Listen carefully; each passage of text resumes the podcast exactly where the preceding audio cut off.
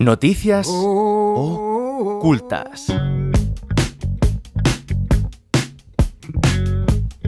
¿Qué tal viene el día, Elena? Hola, pues con muchas cositas, Marta. Mira, hoy empezamos El obituario. con una noticia un poquito triste porque el cineasta Paolo Taviani ha muerto a los 92 años en Roma. Junto con su hermano Vittorio Taviani fueron coleccionando importantes galardones con películas como Padre Patrón, con el que se llevaron, ojo, la palma de oro del Festival de Cannes en 1977. Un drama rural entre un padre y un hijo que ponía de manifiesto la educación y las herencias de vida familiares. También en ese mismo festival, pero unos poquitos, unos pocos años más tarde, se llevaron el gran premio del jurado por La Noche de San Lorenzo, una película más política, aunque con un toque cómico, por la que comenzaron a usar eh, el concepto el realismo mágico en toda la obra de, de los hermanos Taviani.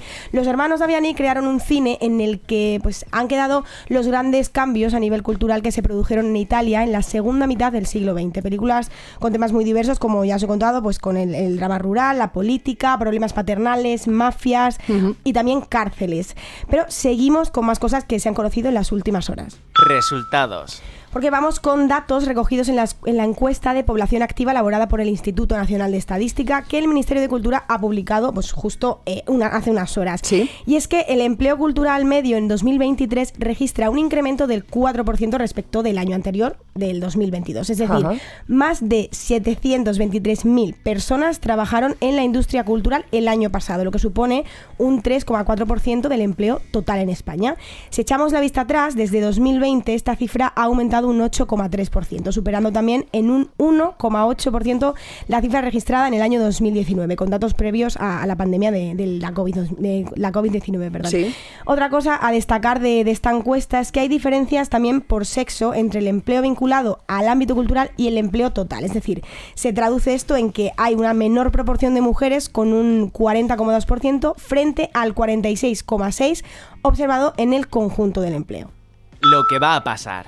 Nos adelantamos un poco en el tiempo para hablar de la Feria del Libro. No tanto de los libros y de sus, au- su- eh, de sus autores, perdón, Ajá. de las firmas, sino más de la organización. Y es que los responsables de las ferias del libro de España se han agrupado en una red estatal, eh, representando así la diversidad de modelos de las ferias de España. Porque dicen que aunque tengan diferencias entre ellas, obviamente todas ellas también comparten objetivos, retos, tareas bastante similares y afines.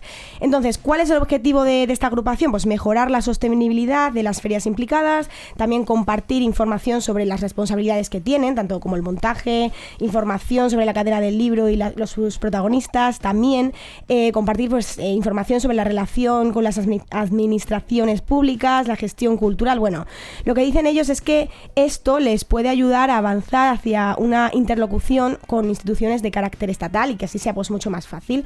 ¿Cuáles son las organizaciones que se encuentran en esta eh, recién nacida red? Pues atentos que va una, una larga lista. De ferias del libro, hablamos, sí. Son Almería, Santander, Sevilla, Madrid, Tenerife, Teruel, Valencia, Valladolid, Zaragoza, Burgos, Castellón, Gijón, León, Huelva, Málaga, Oviedo, eh, Murcia, Palencia y Torremolinos. Bueno, y una vez que esto arranca, vete a saber si se siguen sumando también las que queden, ¿verdad? las restantes, eso porque es lo acaba de nacer. Mm. Claro, eso es lo que pretenden ellos, según los promotores, en la iniciativa que tienen. Han dejado claro que mm, es un espacio no formal, es abierto, diverso y lo que tú comentas, Marta, es- eh, están abiertos también a que pues cualquier otra feria se quiera unir a esta red. Patrimonio bien. El Ballet Nacional de España vuelve a Estados Unidos para presentar el programa Invocación en el Flamenco Festival de Nueva York y Miami. Esto ocurre tras más de cinco años de ausencia en la que el Ballet Nacional de España no ha vuelto a Estados Unidos. Ahora han decidido volver y llevar a la otra parte del charco pues mucho flamenco, danza estilizada y mucho barroquismo con la escuela bolera. Además, el programa incluye un montaje en homenaje también al guitarrista Paco de Lucía Sí. y al bailarín y coreógrafo Mario Maya. Se lo van a pasar los estadounidenses de maravilla. Sí, porque Invocación se estrenó en 2020 en el Teatro Villa Marta de Jerez de la Frontera en Cádiz y desde entonces, pues ya digo, no ha estado allí, pero sí ya ha estado por España, lo ha representado también en, en varias ciudades eh, de aquí, de España, internacionalmente, en Dubái, Atenas, la Ciudad de México y ahora pues le toca el turno a Estados Unidos. Y ahora sí que sí, Lo que nos importa. porque llega el Prado de Noche con Radio 3 Chan, chan. mañana, sábado 2 de marzo, una experiencia nocturna con arte, mucha música desde las 8 y media de la tarde hasta las 11 y media de la noche. Bueno, Sí. que, que- que seguirán, em, estará todo repleto de sesiones de música, el Museo del Prado con Sí. entrada libre y gratuita hasta completar aforo. Con diferentes espacios de apertura, no todo el museo al completo, Claro. pero sí que va a haber un itinerario marcado para que se pueda Sí. entrar por la noche de forma gratuita al Museo del Prado Sí. mañana. Efectivamente, desde la planta baja del edificio Villanueva, con el recorrido pues, que supone desde la pintura romani- eh, románica y gótica, pasando Sí. por el Renacimiento, hasta llegar ya a obras más del siglo XX de artistas como El Bosco, Van der Weyden o Frangélico, entre otros. Y por supuesto, como ya decíamos, No, Radio no, 3. rata, de unos siglos anteriores. Eso Ay, es. perdona, sí, sí, sí. siglos sí. anteriores, cierto, cierto. Y Radio 3, del siglo XX Radio 3 y del siglo XXI sobre todo. Efectivamente, Claro. estará allí concretamente la sala de las musas con sesiones de música pues puestas por DJs de nuestra redacción. Profanamos el Prado, como decimos. eh, mira, y se ríe uno de los que va a ir por ahí y va a el aquí para contarnos, ¿eh? sí, sí.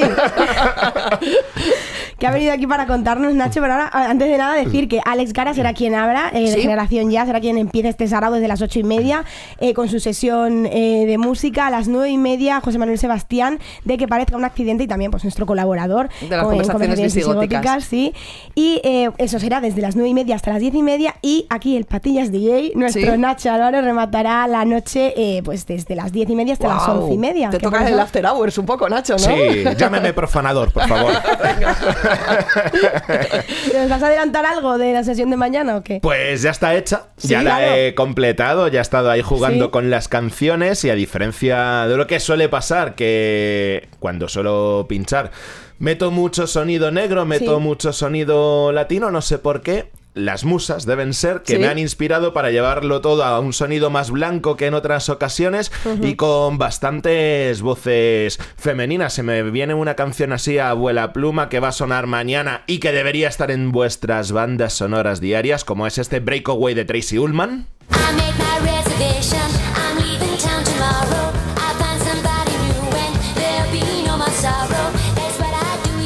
Con el que comprobamos que de momento va a ir bien la cosa, porque Sí. Marta se menea como el perrete de la parte Sí. de atrás de un coche y Juan igual. también. O sea que fenomenal. Soy más de mármol que las esculturas que tienen ahí de talías y compañías. Sí, sí. Así que más o menos por ahí van a ir los tiros. Luego también, viendo un poco la selección, parece que en un momento dado puede ser el típico eh, baile de fin de curso de instituto de Estados Ay, sí. Unidos. Con Ponche. Claro, claro.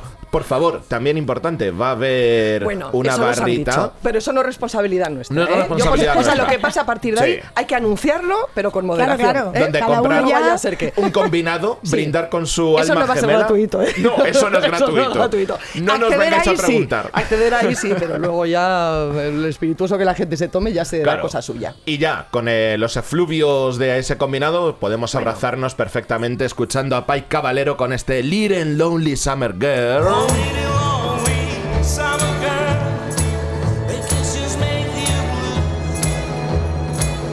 Y luego también otras pinceladitas, que sería una profanación del Museo del Prado sin una parte de ese Spanish bizarro que tanto nos gusta, Oh, que puede ser uno de esos guilty pleasures que no reconocemos que escuchamos, pero es imposible mover también un poco las manos y los pies cuando escuchamos canciones de ese cine del desarrollismo, como Me gusta hacer turismo. Ay, Y en el Prado mola un montón escuchar esto Totalmente. también.